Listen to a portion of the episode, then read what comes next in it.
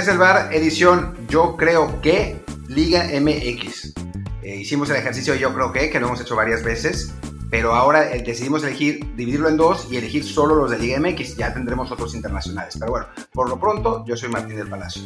Y como siempre, y en el año nuevo, que arrancamos nueva temporada, aunque Martín se lo olvide, no sé por qué toma este programa como si fuera tan normalito, caray. Yo soy Luis Herrera, y, pero como siempre, y como hicimos en 2020, pues también en el 21 les recuerdo, por favor, suscríbanse a este programa. Estamos en Apple Podcast, Spotify, Amazon Music y muchísimas apps más. Así que por favor, suscríbanse, denos un retweet en, ahí en Twitter, que tenemos un, tenemos un premio para la gente que nos haga retweet y nos siga. Y así, pues que más y más gente nos encuentre y nos escuche, que nos surge bastante. Y como decía Martín, pues para arrancar el año sacamos la convocatoria esta habitual del hashtag, yo creo que en 2021, este fue añadido. Pero antes, Martín, ¿qué te parece si platicamos dos minutitos de lo que fue pues, el tema del fin de semana? Que es que Cruz Azul por fin, por fin tiene técnico, después de 14 alternativas, después de llegar a un acuerdo con Almeida y que no se pudo porque no podían pagar la, dichosa cláusula, después de que hicieron todo el drama con Hugo Sánchez para que al final tampoco se animara pues llegó la opción C o Z y es Juan Reynoso, el peruano, ex capitán del Cruz Azul, último campeón, bueno, parte del último campeón eh, como jugador, quien llega a dirigir a la máquina después de que lo echara el Puebla hace unas semanas. ¿Cómo lo ves? Pues tiene mala pinta la cosa, ¿no? Eh, no, no tanto por el propio Reynoso, sino por todo el proceso que, le hicieron. Eh, la verdad es que no, pues demuestra la, incapacidad de la nueva directiva de Cruz Azul. No que la otra directiva fuera muy capaz, pero por lo menos tenía callo, ¿no? Esta, esta nueva directiva se ve, se ve pues novata, se ve improvisada. Eh, claramente tenían otros candidatos por encima de Reynoso y siendo Cruz Azul un equipo de esa prosapia y uno de los grandes del fútbol mexicano, uno podría pensar que se iba a arreglar, ¿no? Con, con, con alguno de los candidatos primordiales, pero no lo fue. Y a final de cuentas fue, fue Juan Reynoso y y bueno, pues es un técnico de nivel discreto. O sea, la, la, elección es pues porque es exjugador de Cruz Azul, pero en Puebla, pues al Puebla lo, calificó, entre comillas, en el lugar número 12 de la tabla general el año pasado. Sí, eliminó después el Monterrey, lo que es eh, muy meritorio, pero pues lo, que lo que mostró durante el torneo, pues la verdad no fue nada como para, para tirar cohetes, ¿no? Entonces, eh, pues me parece que, que, el fútbol es, raro, ¿no? Ya, ya les comentaré otro caso Cruz Azul ahora después de la participación de Luis, en el que parecía todo mal y terminó bastante bien, pero por lo pronto, digamos que el pronóstico no parece bueno de entrada. Yo coincido en la parte que señalas de que es una directiva muy improvisada, porque sí, o sea, este relajito de todo el show que hicieron para conseguir al técnico mostró un poco también, si me da el tema del América, con, cuando echaron al piojo y no tenían ni idea de qué tipo de técnico querían, pues de que todo se hizo muy a, la improvisada, ¿no? El caso del América echaron al piojo, pues en parte por berrinche y por la vergüenza de lo que hizo en la Champions. Con Cruz Azul, pues se quedan sin técnico después de que básicamente eh, lo dicen incompetente y corrupto en un video de la directiva. Pero sí, fue una cuestión muy, muy, eh, pues muy tonta o no sé cómo llamarle, muy de amateurs, esto de la, la, forma en que desfilaban nombre tras nombre de candidatos a los cuales querían entrevistar, negociar y al final no llegar a nada yo comparaba en Twitter que lo que es tener un plan, el Paris Saint Germain, que el día que se supo que iban a echar a, a Tuchel, ya se sabía también que el técnico siguiente era, que era Pochettino, más allá de que tardaran unos días así en cerrar todos los flecos del contrato, pero bueno, siempre se supo que, que el técnico el que querían era Pochettino, y en cambio América y Cruz Azul pues dieron bandazos, negociaron con todo tipo de técnicos y al final cada uno se conformó con lo que pudo. Creo que la América por lo menos consiguió alguien que por nombre dejó contenta a su, a su afición, mientras que en el caso de Cruz Azul sí veo que hay una especie de resignación e indignación porque no consiguieron al candidato que les vendía espejitos, es decir, Hugo Sánchez, o al candidato que recuerdan por haber sido campeón con Chivas, aunque el año pasado quedó creo que decimocuarto, decimoquinto en la MLS, que era Almeida. Eh, y bueno, se quedan con Reynoso, que es cierto que al Puebla pues lo, metió como lugar número 12, también hay que decir con el plantel número 15 de la liga, ¿no? Tampoco creamos que eh, es un mal técnico o que es muy irregular porque hizo mal con el Puebla, sino también, bueno, hay que contar que su plantilla era muy, muy pobre, ¿no? Sí, era una plantilla pobre, aunque, a ver, no hizo ninguna maravilla, ¿no? no yo no estoy diciendo que son mal técnico, sino que tuvo un papel discreto con el Puebla, ¿no? Y sí fue campeón de Perú, pero pues la Liga de Perú tiene el, nivel de la Liga de Expansión en México. Entonces, pues sí, digamos, es, es una contratación, pues, que es lógico que entusiasme poco. Puede salir bien, ¿eh? O sea, yo en algún momento pronto voy a escribir un hilo sobre el Cruz Azul de la Libertadores 2001, porque pues fue más o menos así. El técnico era Mario Carrillo y el equipo estaba en el, pero en el hoyo, en el absoluto hoyo. Y pues contrataron a José Luis Trejo un poco como, pues como opción B ahí, había estado dirigiendo a Cruz Azul Hidalgo, Trejo, eh, y de pronto, pues con, con jugadores del, del filial, que nadie conocía, como José Antonio Hernández y justo pasó aquí una ambulancia, eh, José, eh, eh, José, Antonio Hernández, Tomás Campos, Víctor Gutiérrez, Norberto Ángeles, jugadores que no, no, formaban parte del primer equipo, armó esa base que después terminó llegando a la final de Libertadores. No, uno nunca puede saber, pero de principio es un técnico discreto, la verdad. Sí, de acuerdo. Igual sí me, me chirrió un poquito la reacción de la, de afición de Cruz Azul de entrada, por ser un técnico que, más allá de un, palmarés este, relativamente corto en México, sí, como dice Martín, le fue mucho mejor en Perú, donde ha dirigido eh, ya por unos 10 años, que fue campeón creo que cinco veces con tres clubes diferentes. Pero bueno, no, no se puede olvidar que sí fue como jugador un ícono de la máquina, estuvo ahí ocho años, fue campeón de liga, también ganó una copa, no recuerdo, bueno, fue parte del plantel de Libertadores incluso, estuvo, estaba ya en sus últimos años en la máquina, y la reacción era como si le hubieran dado la dirección técnica a, al auxiliar del filial, ¿no? Que uno piensa, bueno, entiendo que la, que la gente de Cruz Azul un poco desesperada porque no hay títulos, pero sí, pues un poquito más de respeto a, una persona que fue eh, importante en su institución, que ya incluso estuvo, fue parte de ella eh, dirigiendo al filial hace unos años, antes de, tener más en, en, Perú. Entonces ahí sí, como, que están tan, tan urgidos de títulos y de, y de ilusión que el hecho de que no llegara Hugo Sánchez o Almeida eh, les generó una reacción muy, muy negativa y en cierto punto hasta parecía discriminatoria hacia Juan Reynoso porque, pues, en lugar de ser un técnico argentino con gran nombre que viene del Madrid, ah, no, pues es un peruano y como Perú es un país chiquito y que una liga más débil, pues no nos cae tan bien. Yo no sé, yo creo que más bien, no, no, estoy seguro si, si es porque, porque sea peruano, no, sé, es, es, difícil saber, puede ser también lo de lo que había pasado con Osorio, que era colombiano. Eh, más bien creo que es porque los aficionados de Cruz Azul querían un gran nombre, ¿no? Y están furiosos. Lo que pasa es que no les va a gustar nada. O sea, querían Almeida, esa es la realidad. Eh, y después con Hugo había división de opiniones, porque bueno, por lo menos Hugo ha sido bicampeón en México y, bueno, pues dirigió a la selección, dentro de todo tiene, un palmarés. Reynoso es un técnico que pues no tiene palmarés realmente, ¿no? Eh, creo que si hubieran traído al técnico que ahora trajo San Luis, también lo hubieran matado, porque es un donadie y eso que es uruguayo. Eh, en Cruz Azul están furiosos, esa es, esa es la realidad, están muy enojados por todo lo que ha pasado, con razón, en buena medida, a veces manifiesta su enojo de maneras eh, francamente estúpidas, como, como pensando que vendieron el partido o creyéndole a Héctor Huerta, pero, pero sí están, están muy enojados justamente y pues, como no es el técnico que querían o no es el perfil de técnico que esperaban o no es el técnico con el palmarés que deseaban, pues se, se pusieron furiosos, ¿no? Em, pues vamos a ver, ya el tiempo, el tiempo lo dirá, creo que no, no tenemos mucho más que agregar porque pues no, o sea, más allá de lo que vimos en Puebla, podemos hablar de lo que podemos esperar en Cruz Azul, pero no tiene mucho sentido antes de que se presente realmente en el, en el torneo, ¿no? Sí, habrá que ver, pues ya, qué tal le va. ¿Y qué te parece? Bueno, ya que, ya que dedicamos estos minutos a hablar de Reynoso, pues que ahora sí pasemos a la, a la dinámica del yo creo que, que de hecho voy a aprovechar para arrancarla con un tweet que me enviaron que no tenía el hashtag, pero sirve para arrancar esa sección que es, yo creo que de chilaquil, arroba guion bajo Scruffy, que dice, a Reynoso lo corren en la fecha 8.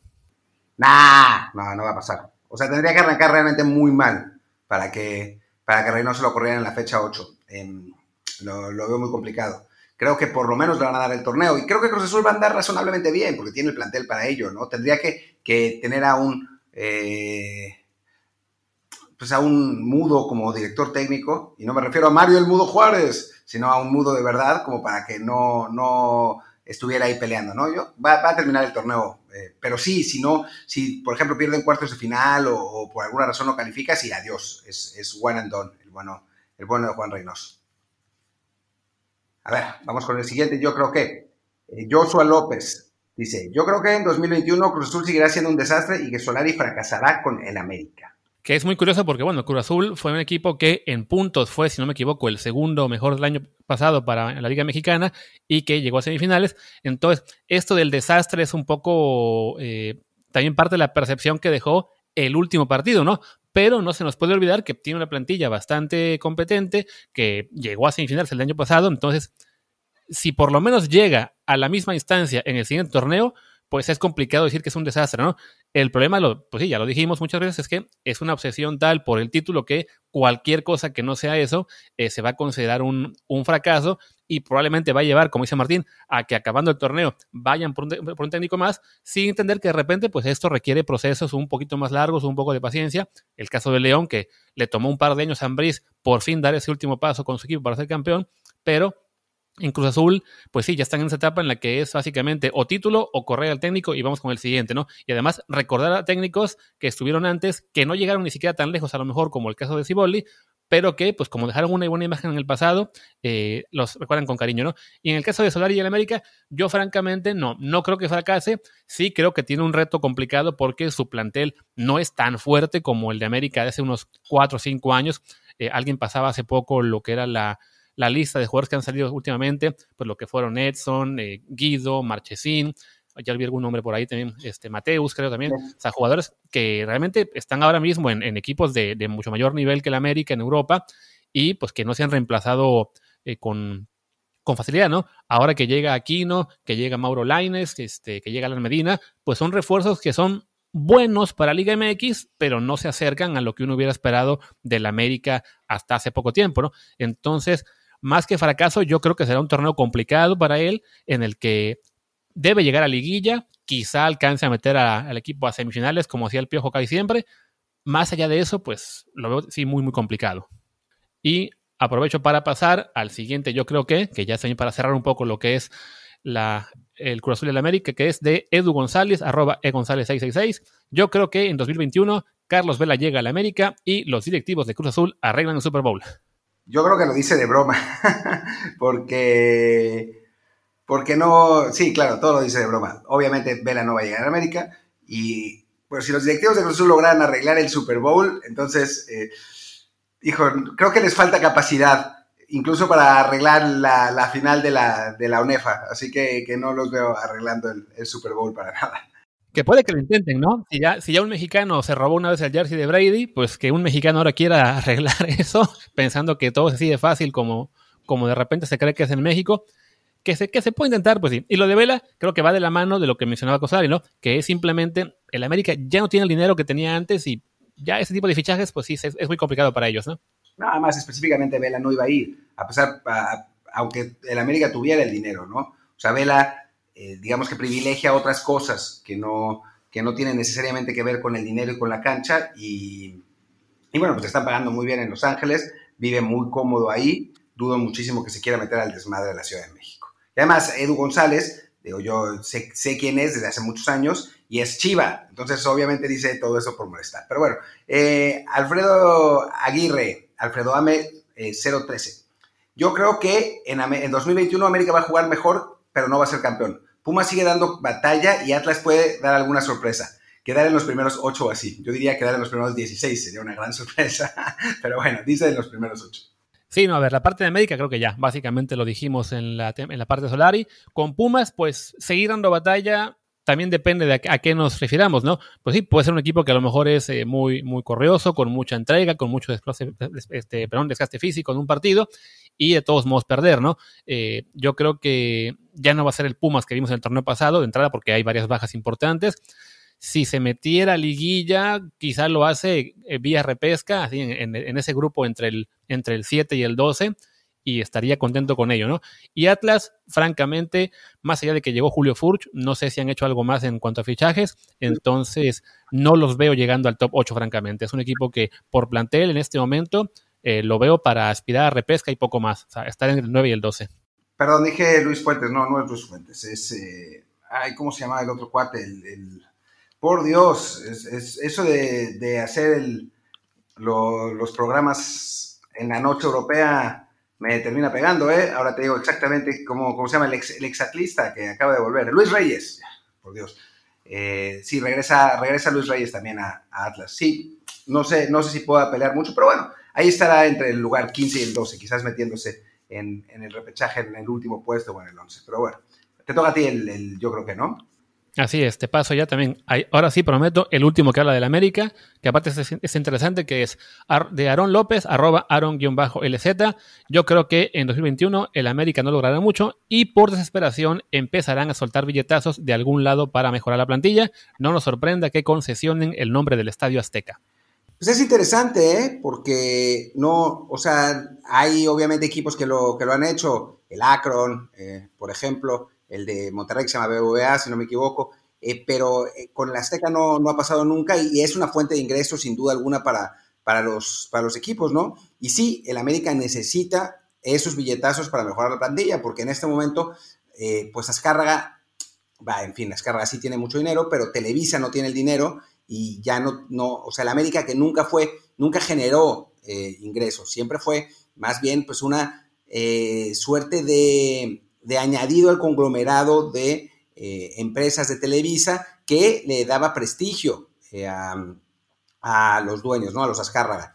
Ahora, lamentablemente, para, para tanto Azcárraga, que adora al equipo, como para el, para el América y sus fans, eh, pues como Televisa está perdiendo dinero, ya el modelo de negocio no funciona ¿no? y no han podido adaptarse como hubieran querido a, las nuevas tecnologías, entonces em, entonces, pues el América lo está, lo está padeciendo, así que tienen que encontrar maneras de, conseguir dinero. Y una de ellas podría ser, eh, sin duda, concesionar el nombre del estadio, ¿por qué no?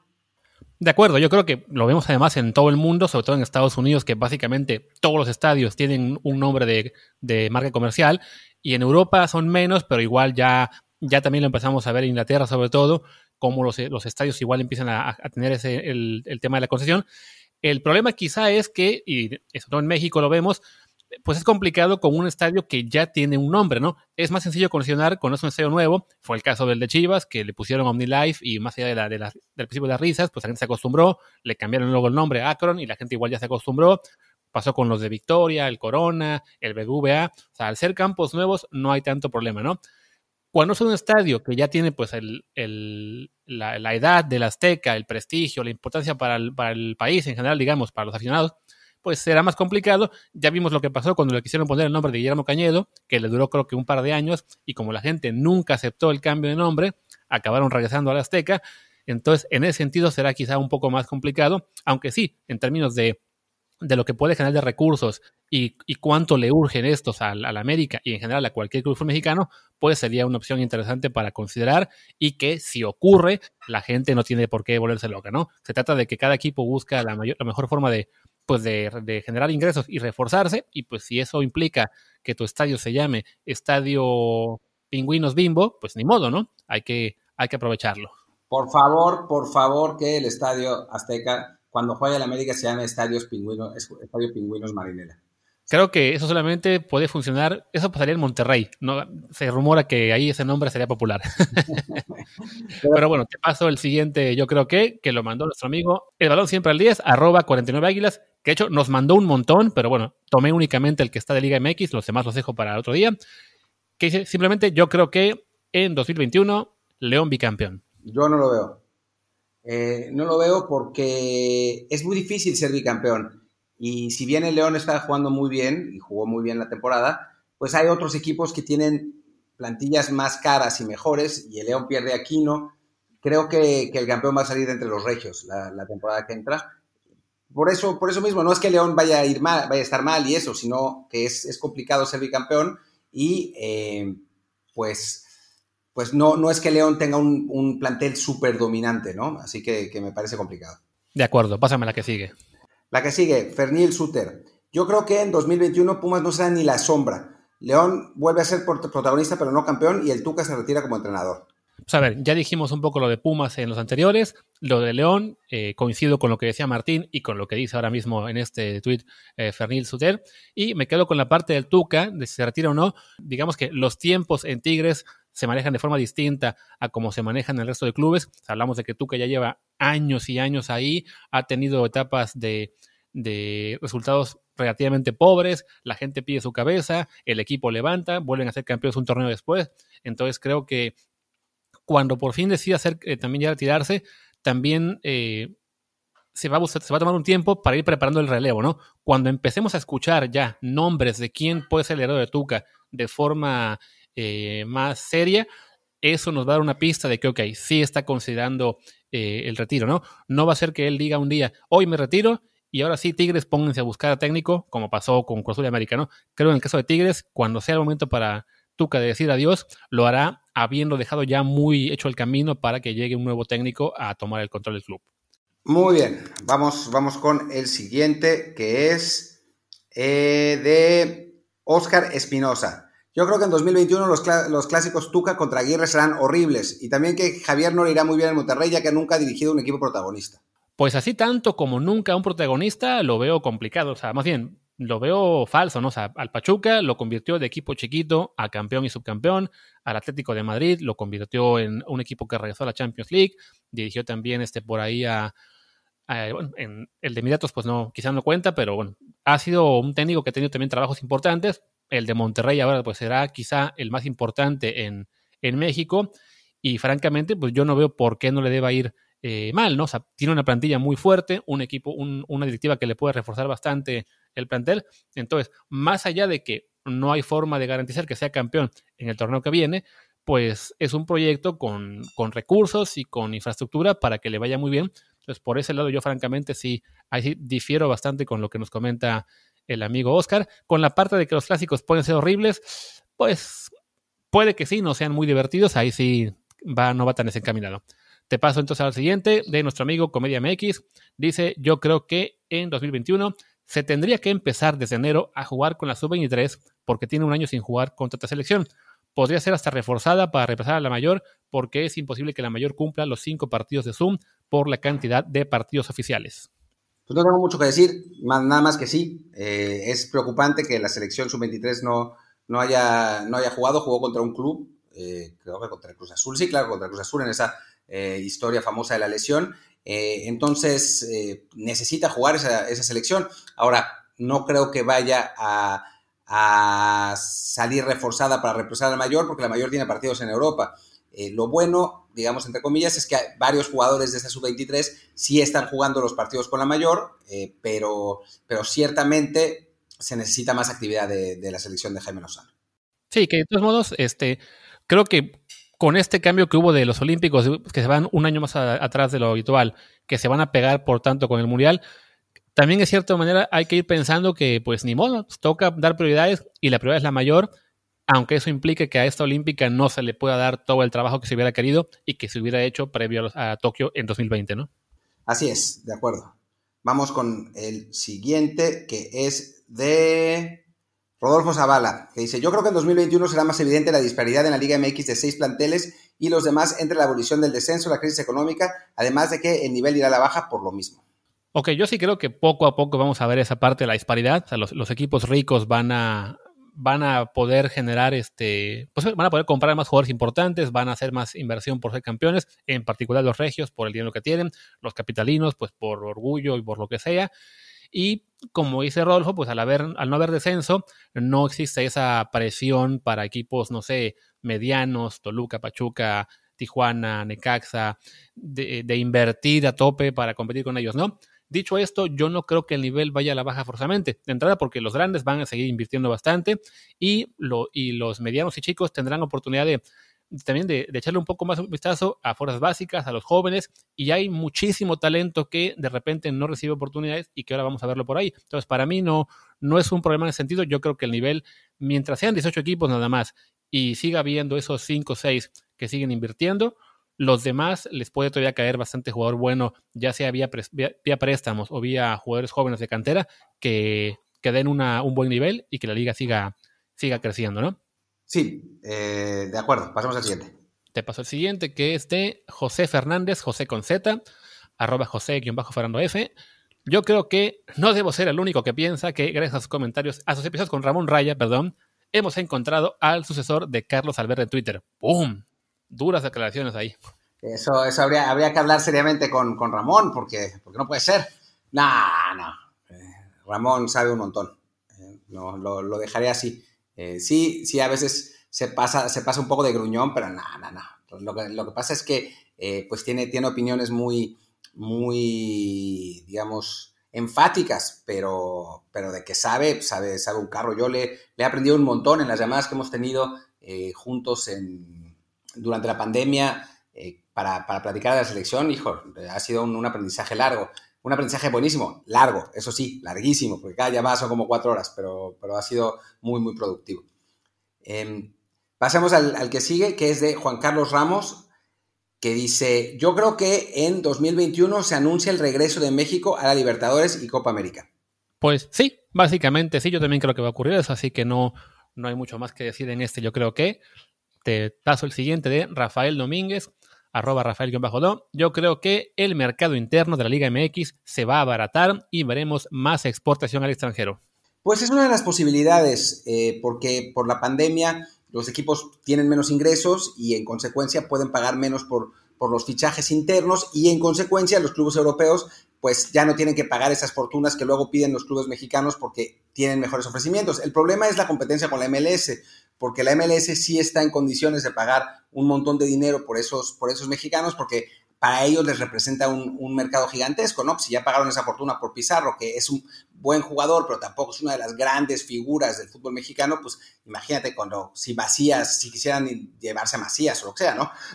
pero, pero, pero sí, creo que, que puede, abrir, puede abrir puertas y, y, me parece que dentro de la catástrofe que es todo, eh, pues ese, ese es un, un asunto positivo. Por otro lado, y ligándolo un poco con lo que eh, decía el, tweet, un tuit pasado, del, yo creo que yo sí pienso que podría bajar un poco el nivel del, del fútbol mexicano porque los clubes grandes, eh, incluso los que invierten, pues ya no tienen tanto dinero para invertir, o sea, estamos viendo problemas económicos en Cruz Azul, en América, en Guadalajara, y los únicos dos que realmente mantienen su, su poder adquisitivo son Tigres y Monterrey. De acuerdo. Y te paso ahora el siguiente. Ah, no, me toca a mí. Bueno, te toca a ti darme el de David Ruiz. David Ruiz Ruiz. Dice, yo creo que en 2021 se exportará a más de cinco jugadores mexicanos en Europa entre las dos ventanas de fichaje. Uf, pues quisiera creerte, pero francamente lo veo, lo veo difícil todavía, ¿no? O sea, desafortunadamente el, el, mercado mexicano, con todo y que sí decimos de que ahora puede que se abaraten un poco los precios, pues los equipos importantes no quieren vender. Eh, ya comentamos antes en otro programa que los regios en particular están acaparando mucho jugador mexicano bueno que se quiere ir, pero a la vez firma con ellos y evidentemente pues va a ser más complicado para que los dejen ir alguna vez. Está ahí Montes, está Gallardo, está Charlie Rodríguez, está Salcedo, eh, olvido por ahí seguramente alguno más de Tigres. Entonces, ojalá se fuera alguno, pero sí es, es una cosa eh, realmente que cinco en un año lo veo lo veo complejo, aunque por ahí, si contamos ya a los dos del Puebla que se van al Villarreal a las fuerzas básicas, pues ya solo faltan tres, ¿no? Pero ya, si, si decimos cinco jugadores de primera división, ya debutados, formados, que salgan a Europa, pues sí está difícil, sobre todo porque, bueno, hablamos de que ya estamos a 4 de enero y todavía no hay ni un nombre que suene en realidad para irse a Europa en este mercado de invierno. Yo sí creo que se van a ir cinco en verano, pero vamos a ver más salidas como las de Alejandro Gómez eh, y Gerardo Arteaga. O sea, jugadores mexicanos jóvenes que acaban contrato en, sus clubes eh, y que arreglan partidas a equipos de media tabla en, ligas de segundo nivel en Europa, ¿no? O sea, vamos a ver más jugadores en la liga belga, vamos a ver jugadores en la liga portuguesa que no sean, que no sean en el Porto, eh, quizás en Holanda, quizás en Alemania, o sea, va, creo que va, va a desarrollarse un mercado paralelo para, para, jugadores mexicanos, lo que está perfectamente bien, ¿eh? A mí me, o sea, no creo que se tengan que ir siempre figuras, al contrario, bueno, lo hemos hablado un montón, o sea, creo que este, este tipo de jugadores, eh, pues pueden hacer carrera en Europa, pueden desarrollarse y pueden darle más a la, a la, selección mexicana que si se quedaran en sus clubes en México. Entonces, estos jugadores, digamos, de segunda línea, creo que, que podrían irse más fácilmente que los, los grandes consagrados por los que los clubes van a seguir pidiendo un montón de dinero. Así que yo sí creo que se van el 5, pero no son los 5 que eh, quizás soñaríamos que se fueran, ¿no? Ojalá, y justo para eh, reforzar ese tema que señoras de que puede ser ese tipo de jugador, entre comillas, de segunda línea, o por lo menos joven, que todavía tiene eh, pues muchas incógnitas, como lo fue este, en este caso, en este verano, el de Pisuto o Alejandro Gómez. Recordemos que hace, que fue? Ocho años, se fue así Tegrito Corona que hoy es un top 5 de fútbol mexicano, pero cuando se fue, pues se fue a la aventura teniendo 20 años al, ¿qué fue? Al Twente holandés. Entonces, no es que todos los que se vayan así van a triunfar igual que Tecatito, pero bueno, ahí está la puerta para que sí, jugadores más jóvenes, a los que a lo mejor todavía no les surge tanto ganar millonadas, sino realmente les interesa la, la partida Europa, pues se encuentran el camino que alguna vez se comentó siempre es, tienen que irse gratis o ya a punto de acabar contrato para que los clubes no los puedan amarrar. Entonces, bueno, pues, ojalá que de ese lado se vayan cinco y sí, en algunos años vayamos ya viendo los frutos de esas marchas. Te paso ya el siguiente, yo creo que, que es de Manuel Trillo. Yo creo que en 2021 Tigres va a hacer historia en el Mundial de Clubes, para bien o para mal, y que Martín se va a pasar otros seis meses más viajando. Mira, yo creo que yo le tengo mucha fe a Tigres, ¿eh? Es un equipo muy armado, muy, que se conoce perfectamente, que tiene experiencia en competencias internacionales. Eh, pues es más o menos la misma base que jugó la Libertadores, eh, que, la perdió con River. Eh, viendo a los, los clubes sudamericanos en Libertadores, no son los de, otro, los de otros tiempos.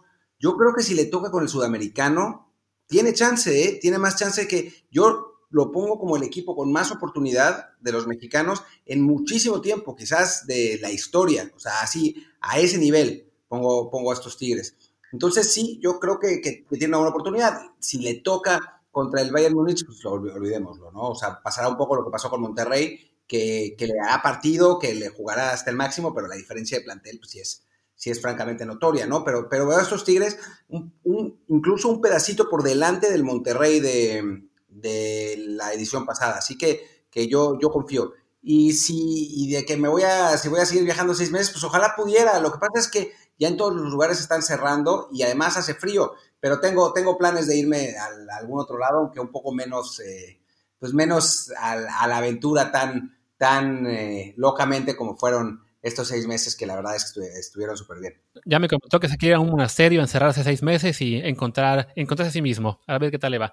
Y bueno, del parte de, la parte de Tigres, yo coincido, si le toca al sudamericano en, la, en el Mundial de Clubes, también, de entrada hay que recordar, primero tiene que ganarle al asiático o africano que solemos ser muchos en México, ¿no? Dar por hecho que se le va a ganar y se queda el club mexicano en esa primera ronda. Pero bueno, siendo optimistas, si lograra vencer al primer rival y le toca al sudamericano, coincido en que este año la diferencia no parece haber mucha con, entre Tigres y lo que sería su rival, que puede ser en este momento Palmeiras, Boca, eh, Santos o River. Imagínate que fuera River, el mismo equipo al que le jugó esa final de la Libertadores en la que está de corto, pues estaría bueno como revancha. Entonces sí, la posibilidad está ahí.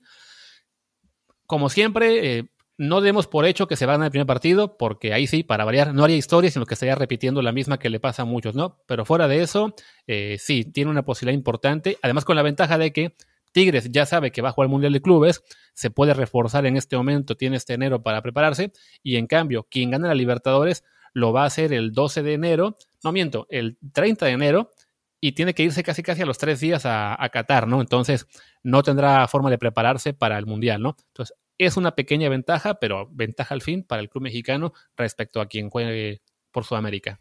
Y bueno, cerramos con Oscar, eh, que dice, yo creo que en 2021 el Halloween va a alcanzar al Día de Muertos como mejor festividad. Definitivamente ya nos alcanzaron.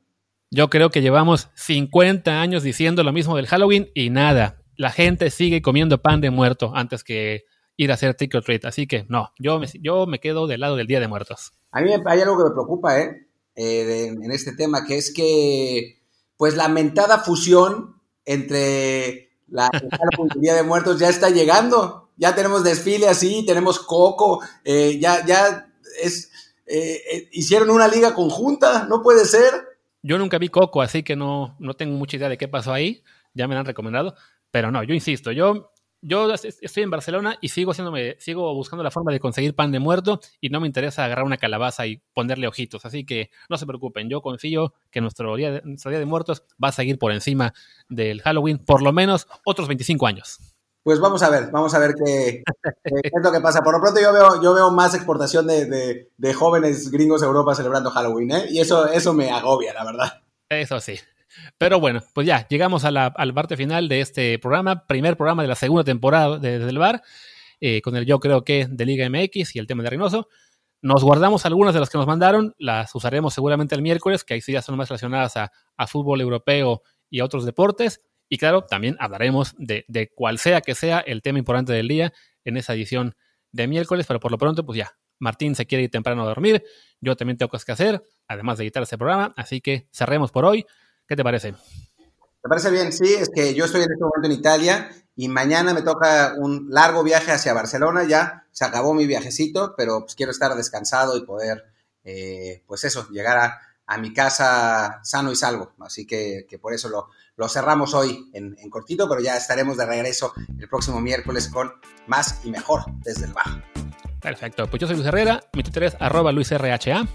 Y yo soy Martín del Palacio, mi Twitter es, arriba, es arroba martindelp eh, y el de el podcast es arroba desde el bar pod, desde el bar pod. Muchas gracias. Gracias. Y arriba desde el bar. Chao. Eso.